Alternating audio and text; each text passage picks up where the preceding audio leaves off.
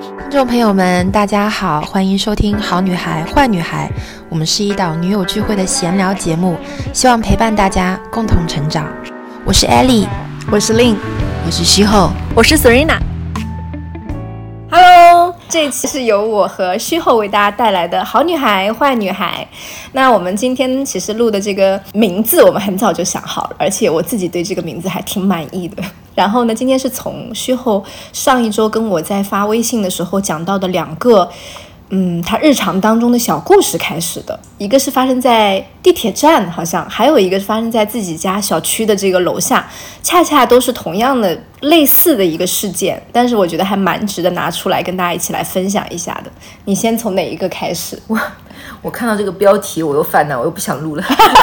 为什么？我想说，我不是来吐槽小鬼的吗？啊，对对对啊，就从小鬼开始，没问题。我的本性就是我从来不教别人的东西。没错，没错，这个我可以作证。就是我们事后，就是任何事情，那我们是很好的朋友，我们是家人，他才会跟你讲说，哎，那我觉得可以怎么怎么样？那我觉得你你你不妨这样想。但如果有的时候我说事后，你这么会打扮，你这么有审美，你要不要去开一个什么什么内容啊？就跟大家说可以如何装扮自己啊之类的一些审美的小技巧。他说：“我才不要教别人嘞！”他就一直是这样态度，因为他觉得就是一个人如何自在的成为自己，都是自己可以通过生活摸索到的。如果被教或者是被套在一个框框里面，这些都绝对不是一个非常天然和自然的一个自己的东西。所以他是对他绝对不会成长，他觉得不应该是由别人来教给别人。对对对，所以是作为我一个懒人啊，就是一个借口。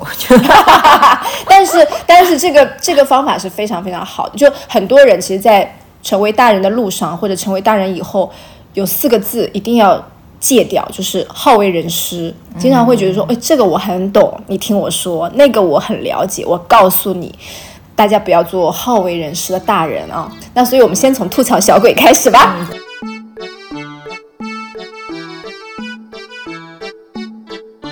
就是那个是动车，不是地铁，是动在在在高铁上。对对对。然后我那天的时候，我一开始我坐上去的时候呢，嗯，好像也还可以。但是到了中途，它不是有停靠站的嘛？然后就上来了一个小朋友，一个小男孩，几岁？大约几岁？或者大概看起来是小学生几年级那种？一二年级。哦哦，那还比较小的，嗯，对，类似于小学一二年级，因为我对那个小孩的是是是。岁数概念我完全没有概念，但是我我觉我觉得他是，然后他一上来的时候就是手上是抓的那种膨化食品，类似于这种有点黏，就是你呃，就比如沾了口水，沾了水水肯定是黏的那种黏糊糊的，但是呢又有碎碎沫的那种感觉的东西，然后他就他就一上来就是一边吃一边就是坐在就是。就坐在你旁边哦，坐在你旁边的位置。对，坐在我旁边的位置。然后呢，他那个脚就是坐下来之后，一个脚是踩，他穿球鞋的嘛，是一脚是踩在了那个座位上面的，一个脚是不停的晃，就是幅度还挺大，可以踢到前座的那种晃动。但是他那个也不是说是直线的，它是斜方，斜方也就是说有会踢到你，对，有可能会踢到我，碰到我吧。然后我当时的时候。就是看到那个小鬼上来的时候，你也知道了，我 就已经散发出生人勿近的气息了。小朋友上来的时候，我当时就想说：好，你不要给我犯错误，就是我找准机会，我一定要。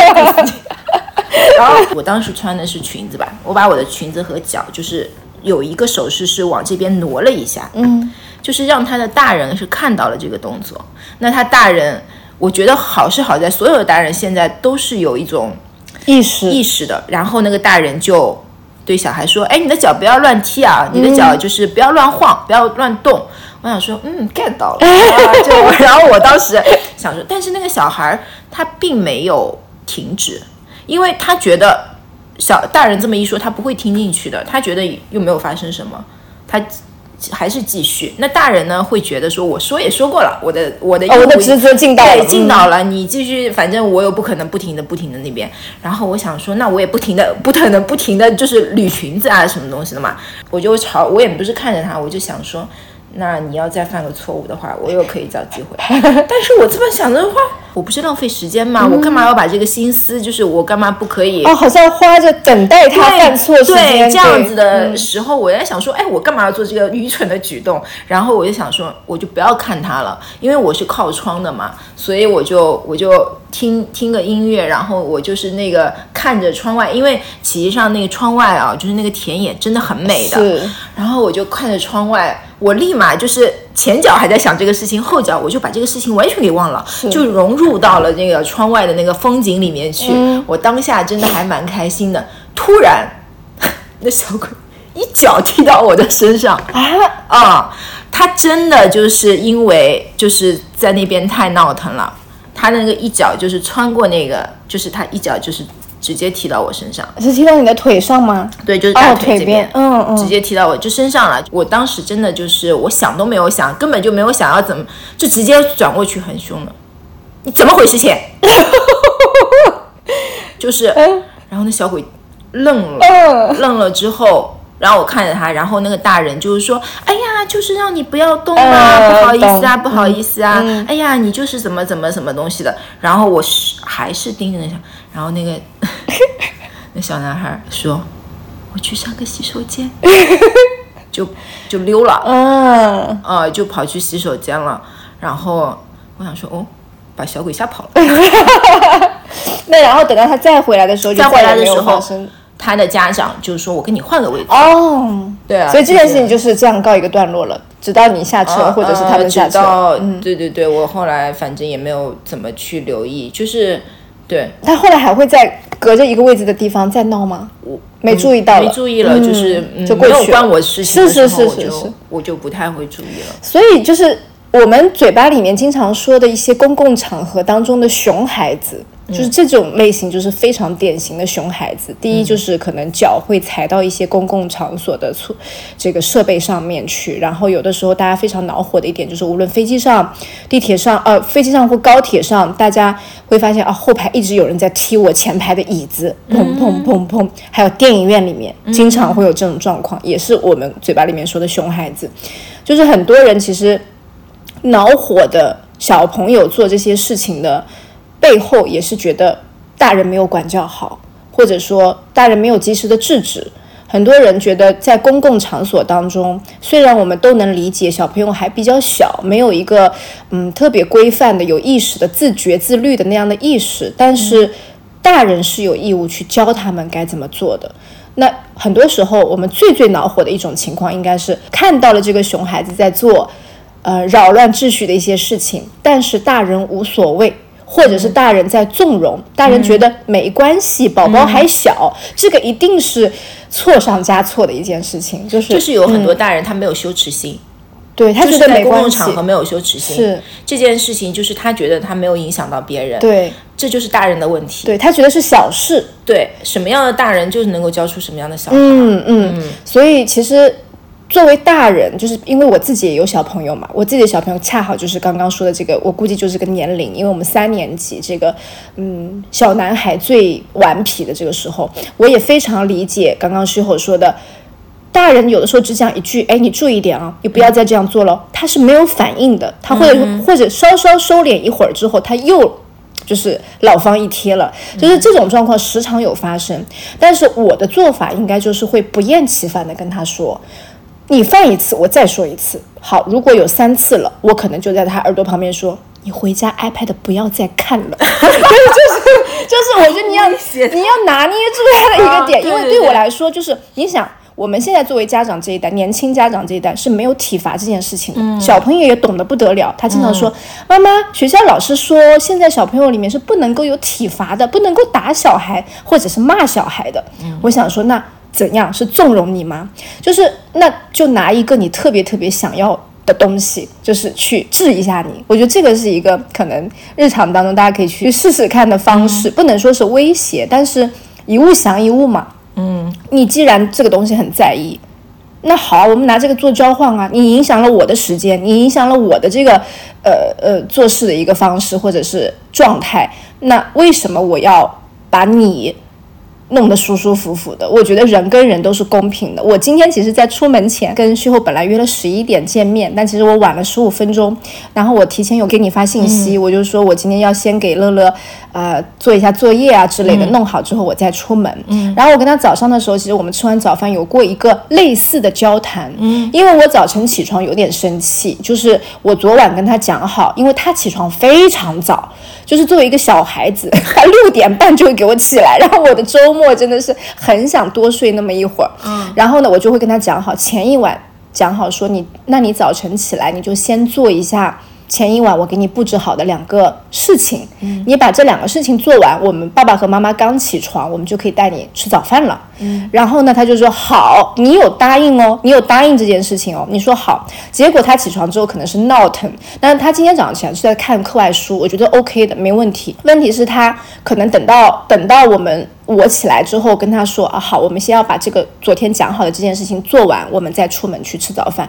他不愿意，他就一直拖延，一直拖拉，说那我们先干嘛干嘛吧，然后再怎样怎样吧，就是找各种的理由，就是把昨天自己答应过的事情完全抛到脑后。那对于这种情况，我也是会指出的。然后我今天其实有跟他讲到。蛮多的一些东西，然后最关键的一点，我就是跟他说，我说你你你平常在做很多事情在拖拉，或者是觉得说不听，那请问你每次要求爸爸跟妈妈陪你玩游戏的时候，我们不听，你会高兴吗？你让我们带你今天去干嘛干嘛的时候，我们也不听好了呀，我们也拖拉好了呀，那你会高兴吗？他说不会，所以就是我觉得有的时候要趁着一些犯错的机会，告诉小朋友。同理心这件事情，嗯嗯，对，所以刚刚你在高铁上这件事情，我觉得还蛮有代表性的。包括其实上，就算他不踢到我，有我有一点我也很不喜欢。你说为什么？就是他的脚踩在椅子上面。对，你想，我是想过啊，你想下一个坐上来的人，对，下一个坐上来的人，万一他穿了一身白呢？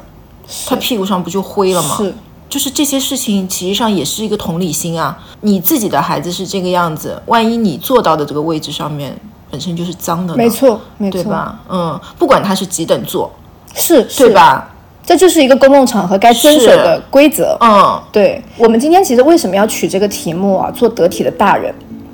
每一个小孩子长大以后都会成为一个大人，所以在他还小的时候，我们要及时的去纠正这些没有公德意识、没有规则意识的一些破坏性的行为。我们一定要去纠正。大家不要觉得这个是小事情，因为很多小事情放任放任，他可能就会变成一个无意识的一个坏的一个性格或是习惯。嗯，而且再加上小朋友都是非常聪明的，他们就会看大人是怎么样。对这件事情的态度是大还是小，他们会拿捏，他们会判断，他会觉得说妈妈今天这件事情没有怎么说我不重要，所以他下次还会这样做。但是妈妈今天这件事情发了大火，这件事情我下次不犯了。他们会根据大人可能生气的程度或者指责的严厉度来控制自己的行为。我觉得在他们很小的时候，如果能够把一些规则或者是一些嗯好的习惯做好的话，我觉得还是比较重要的。嗯嗯。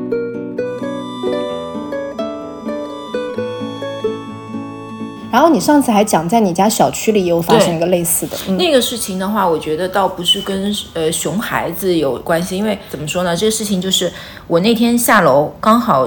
我忘了，可能是取快递或者去做核酸吧。然后我们家就是楼下就是有一个是大门，就是有台阶的，另外一个也就是那种呃那叫什么，为了给那些车道就是那种斜坡，就是有那个弯曲的斜坡，可能推车啊或者是那些。比较方便上下的那那个那个是靠着那个路比较近嘛，所以我就走那个小小门侧门那边出去，然后刚一拐弯就看到一个小女生，她和另外一个小朋友，她的一个动作就是实际上是要把自己的裤子脱掉之后呢，就是蹲下去小便，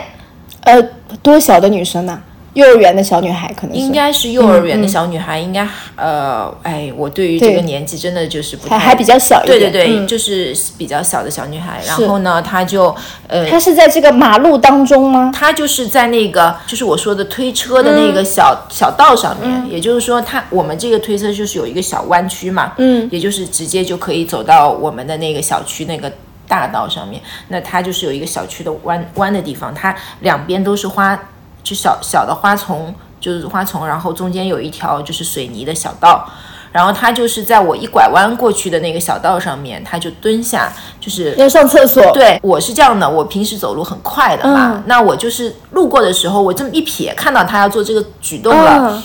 就是我知道哦，这个人要小便，嗯但是呢，这个小孩要小便，嗯，但是我我这个步伐实际上是惯性的，对，还在往前 走，在往前嗯，走。然后我的脑子呢，就当下的时候就想说，这个小孩儿要要小便。然后我后面其实上还有两个就是年轻人，一对女生在我后面。嗯然后我当下的时候呢是怎么样的？就是我走了两步之后，我就觉得这个事情不好。嗯然后呢，我就一转头，刚好看到我后面那两个年轻人，就是就是稀稀嗦嗦的，好像就也回头看看那个小女孩，然后就是在议论她，在议论，但是呢，他们没有去纠正那个小女孩，就是直接就走了。嗯，然后我当下我就停下了，我就可能就想了几秒，那个小女孩就上完了嘛，她就小跑的啊，跑跑跑跑下来。那个时候，呃，几点？差不多四五四点多，四点多就是小区里面所有的奶奶阿姨 social 时间，你知道吗？就是抱着小孩儿，带小孩儿出来，在小区的花园里面一起聊天，然后一起怎么样的。当时他下来的时候，旁边呃是有几个奶奶还是阿姨这样的人坐在那个长椅上面的。嗯然后那个小孩下来之后，我也不知道他是谁家的孩子，我就说：“嘿，你，就把他叫住了。嗯我说：“你刚才在那边小便吗嗯？”然后他愣了一下，嗯然后就说：“嗯，我刚才就是他被问住了，你知道吗？他实际上是知道这件事情，我觉得他意识到这件事情是不对的，但是他又想狡辩，但也没办法狡辩，你知道？他说：嗯，刚才，嗯，他说嗯没有，就是这样。然后我就说没有吗？他说嗯有，你知道吗？好可怕，然后旁边那个小女孩也是，就是很紧张，看着我。然后我就我说，你知道那个在这个就是小区里面嗯随地大小便这件事情是不对的吗？他说，嗯，知道。然后他奶奶，奶奶还是那个阿姨，因为她手上还抱着一个小小男小婴儿的，嗯就过来了。她说呢，啊，我就告诉你嘛，要回去上，就是说怎么怎么东西的。哎，她就立马就是说了她一句之后，就好像有点装的样子，然后就是说啊，我们下次不会了，我们下次不会了，哦就是这样子的。然后那小女孩本来还想要求助，就是求助她那个奶奶说不是这什么什么东西的。嗯然后我当下的时候，我就直接跟大人说的，我说小区就是公共的环境，嗯。就是说你这样的行为，我当时对大人是这么说的，就觉得这个行为是不好的，因为。我自己啊，当然我不知道，反正这个事事情是这样子的，就是说不管大人他到底怎么做，我要告诉他这件事情是不对的，不管他前面是怎么样，因为我的想象就是小孩实际上应该会跟他说我要上厕所，但是他肯定不会为了小孩这一句我要上厕所，肯定是让你要先忍忍，或者那边去方便一下，我现在要聊天，你我现在不会我懂你的意思，你的意思是其实背后是大人的一个纵容，对、嗯大人的纵容，一定是大人的纵容。从你讲的两件事情里面，我都发现了一个共同点，就是大人当下的第一反应都是我就跟你说啦，对什么什么啦，嗯你看你怎样，就是推其实对推卸，其实这个是一种推卸。可能大人平时有讲过，但是这个讲的一定不够严厉，或者是深入小朋友的这个心，就是有的时候大人会随口讲一句啊，你不要跑了啊，就是那种、嗯你们不要吵了啊，就是这种。但是这个东西一定不是正式的、正当的跟他讲过这件事情，不可以。大人所以自己都不走心。对不走心，所以小朋友根本没有记进去。然后我其实上我的点是在什么？如果是一个小男孩儿，我也懒得去说他，是，我觉得就是一个小女孩儿。小女孩儿在外面，就是你知道，她脱下裤子在公共场合，她完全不懂得保护自己。是，就是从小的那个作为女生的一个羞耻感或者是一个自尊心，她没有对把它呵护起来。是的，我记得我那个时候，实际上这件事情应该是夏天发生的事情了。我跟你说，我就觉得就是有时候为什么说我们有有有很多人说，啊，女孩要富养啊，女孩就要把她当什么东西，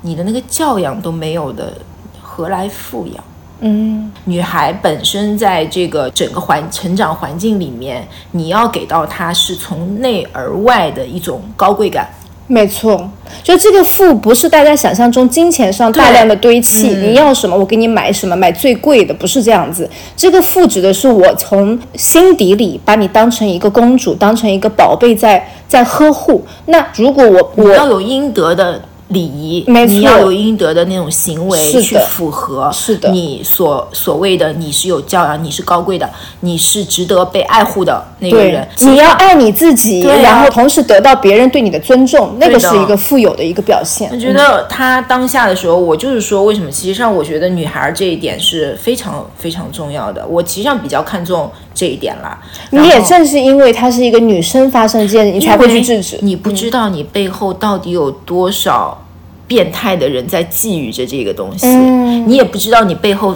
会触发到一些性变态，嗯，会来对你进行实行侵犯，嗯有超级多的。嗯而且然我平时就在听那些哦罪案播客，你知道吧？我其实真的会有非常非常的多，小男孩、小女孩其实都有。关键是，即使小区里是安全的，但是当这个小女孩她养成了这个习惯，那就不得了了。是啊她会觉得，哎，我平常做这事情 OK 的，没问题的，我是可以这样。对我只要临嗯时急一急的时候，可以在任何的场合，其实上也可以这么做。是，哦，那真的很可怕。对，嗯，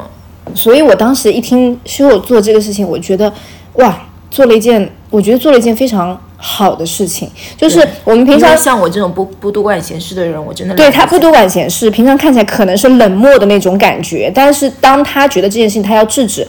是他从心底里觉得这件事情不对，我要制止，而不是说我是为了让你听到我的声音，或者是让你觉得哦我要讲一个道理给你听，不是这样子的。这件事情本身不对，我们讲出来才有这个震撼力和威慑力。而且我觉得你刚刚讲，小女孩一听到你说都愣住了，她其实自己也觉得，哎，我刚刚其实做了一件不好的事情，我偷偷做了一件小小的坏事，会有那种感觉，被抓包的感觉。但是就是不知道是奶奶还是阿姨，当下如果回到家以后，没有借这个机会给他进行一番更深一点、更严肃一点的这个教育的话啊，我觉得其实他可能说过又忘了，对不对？别说说过又忘了，他只会觉得今天运气不好。哦，对，真的，就如果没有意识的人，他只会觉得说，哎，今今天运气不好，就是你在做这件事情的时候被人看到了，对，嗯，对，这个其实同理啊，同理可以得到那些就是小的时候拿别人东西啊。小偷小摸啊，然后包括，因为小的时候，有的时候我自己印象很深，在小学我自己一年级的时候，有发生过一个班级里面，比如说文具那种特别漂亮的笔、橡皮，大家很爱买的。然后可能有同学拿走了隔壁班另外一个同学的某一支笔，但是呢，这种情况发生之后，当时我印象非常深，那个家长，嗯，带着这个女孩子亲自到学校来找到那个隔壁班的女生赔礼道歉。哦我们不应该拿你这个笔，我们拿了这个笔之后，今天来还给你。不好意思，我相信这样处理的家长，这个小小朋友以后，嗯，绝对不会再犯，绝对不会再犯。所以背后家长的这个意识，自己的这个意识特别特别的重要。，这么说起来，就是好的家长真的有。嗯我印象很深，就是我前两个月从杭州飞成都的飞机上面，嗯刚坐上飞机的时候，就是后座，它其实上是一个。呃，真的很小，可能还没有进幼儿园，嗯就是就婴儿我。其实上我没有学就是我没有往回头看，但是呢，因为他有在嗯有有发出那些哭啊闹啊的声音，然后呢，他的家长是这样的，在飞之前啊，他先敲敲我，嗯。我一开始不知道，他说不好意思，我的孩子呢有点小，然后呢，我们可能就是他可能会有哭，会影响到你，希望你不要介意，他会提前先跟我说，太对了，我跟你说，就是这个月都在那个艾丽那个共学堂里领读嘛，我给大家领读一本叫《精要主义》这个书，然后里面有一个章节就叫做流流出缓冲这样的四个字一个小的章节，然后这个章节我当时在领读的时候就是从这样的一个故事切入的。我跟大家说，我说你们有没有在飞机上遇到过？呃，哭闹的小孩，哭闹的婴儿，然后呢，这个时候可能包括地铁上、高铁上这种密闭空间里面，大家就是这个小孩撕心裂肺的哭闹的时候，其实是非常非常讨厌的一个状况。那么你们有观观察过对方的家长是怎么做的吗？你们自己当时又是怎么想的吗？嗯让大家有一番讨论。那我当时借这个事情，就是跟大家说，我说很多不错的家长，如果有这个留出缓冲这样意识的家长，他们会通常在这个情况发生之前，就跟邻座周围的这个乘客们打好招呼，然后呢，会告诉他们说，哎，小孩比较小，然后呢，这个会可能产生这样的状况，希望大家不要介意。如果发生之后，我一定会积极的去处理它。还有，甚至有。更更高阶一点的做法，就是在一些去国外的长途飞机上面，因为那个可能要十几个小时，特别特别的麻烦。有一些呃家长会准备好糖果和小卡片，直接还会发一些小的礼物给你，对不对？就告诉你啊，这个时候你收到的时候已经非常非常暖心，非常非常窝心的一个行为。我就跟大家说，我说这个行为虽然看起来是预预留了一个好像为自己处理麻烦的缓冲时间，但是它背后其实是什么什么意思？当这个状况矛盾真的发生的那一刻，周围这些人都不是指责我的敌人哦，都是我的朋友，因为我已经跟大家讲好这些，他们会一起帮我，甚至还会有乘客站起来说：“哎呦，我来，我来抱抱他吧，我来帮帮你吧之类的。”就是这个行为是真的，成年人非常需要去为自己，这可能也是一个聪明的做法。然后呢，我是觉得就是这种东西，就是你尊重我，我也尊重你，没错。底子里面是尊重，对，底子里面，底子里面，我把小朋友当成一个人在看，对，我也把我周围的这些乘客当成一个人在看，所以我会有这样非常彼此尊重的行为。对，是的，是的，你你要知道，你做了这件事情，可能。冒犯到别人了，或者是对别人有影响了，所以你你提前做这么一个预设，就像你说的一个缓冲的阶段，其实上也是有必要的。是对，这其实际上从这一步开始起，就代表你对他人的一个尊重。是，嗯，所以在彼此尊重的环境里长大的小朋友，相信未来也会成为一个尊重别人的大人。但是有一点我也想跟大家说，就以前我会第一反应是非常讨厌那些不作为的家长。但是后来我发现，这个背后的原因又是什么呢？我又去剖析了更深的一层，我会发现，这些家长在他们小的时候也没有得到过同样的爱和尊重，嗯，所以他没有接受过这样的一个教育和行为，他也无法给予他的小孩这样的行为。教育好重要哦，教育真的很重要，所以，所以就是因为了解到这个。呃，缘故之后，我我我其实虽然我以前也很爱研究什么育儿之类的一些信息，但是我会更加知道说，如果我能够把一个小朋友教的好一点，其实未来像蝴蝶效应一样，它可能波及出来正所谓的正面的这个影响会更更多更大。但如果他有一个东西是因为大人的疏忽没有给他教好，其实他未来也会对这个社会造成一个不太好的影响。这真的是一步一步小小的积累起来的。是的，然后之前身边有很多的家长的妈妈跟我说啊，妈妈已经很累了，妈妈压力也很大，怎么什么事情都怪到妈妈头上来？但是我觉得这个可能就是成为大人和父母的责任，这个没有办法推卸的。嗯嗯嗯，是是的。好了，我们今天在这个闲聊当中，但是我觉得还是得出了一个蛮重要的一件事，就是。我们希望每一个小孩可以成为一个得体的大人，我们也希望现在所有的大人们本身也能在自己这个生活的这个旅途当中能够。也做得越来越好，因为可能很多道理我们小的时候我们的爸爸妈妈没有教我们，但是现在我们自己通过念书，我们通过阅读，我们通过学习，也收获了很多新的信息。这个世界正在发生改变，我们自己也要时刻跟上脚步。对，所以，我们今天在这个播客的最后，也希望我们每一个人未来都能成为一个得体的大人。我们这期到这里啦，拜拜，拜拜。